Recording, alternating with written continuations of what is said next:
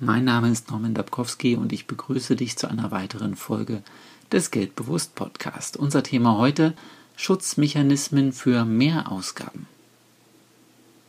Über die Verhältnisse leben, das ist so eine Redewendung, die jeder von uns schon mal gehört hat. Sie bedeutet schlicht und ergreifend, dass man mehr Geld ausgibt, als man hat. Wenn man dies verhindern will, gibt es nach meinem Dafürhalten einige effektive Techniken, von denen ich auch in diesem Podcast schon einige vorgestellt habe. Ich möchte sie heute für dich noch einmal zusammenfassen. Erstens. Übersicht über die Einnahmen und Ausgaben gewinnen. Zweitens. Das zur Verfügung stehende Geld auf Geldtöpfe verteilen. Drittens. Mit Bargeld bezahlen. Viertens. Bankkonten auf Guthabenbasis führen. Das bedeutet, dass diese nicht ins Minus gehen können. Fünftens. Aneignen von dienlichen Geldangewohnheiten. Sechstens. Führen eines Finanzerfolgsjournals. Siebtens. Führen einer 30-Tage-Liste für Neuanschaffungen. Achtens.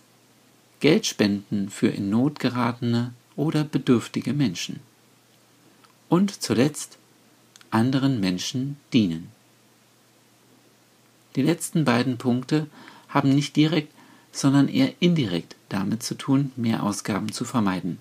Sie lenken deinen Blick auf die Fülle, in der du lebst, beziehungsweise lassen dich mehr darüber nachdenken, wie du für andere Menschen eine Unterstützung sein kannst. Somit hast du weniger Zeit und weniger Gedankenkapazität, um über Ausgaben nachzudenken. Ich wiederhole die Techniken noch einmal. Bitte schreibe dabei auf, welche Techniken du bereits verwendest und welche Techniken du noch nicht verwendest.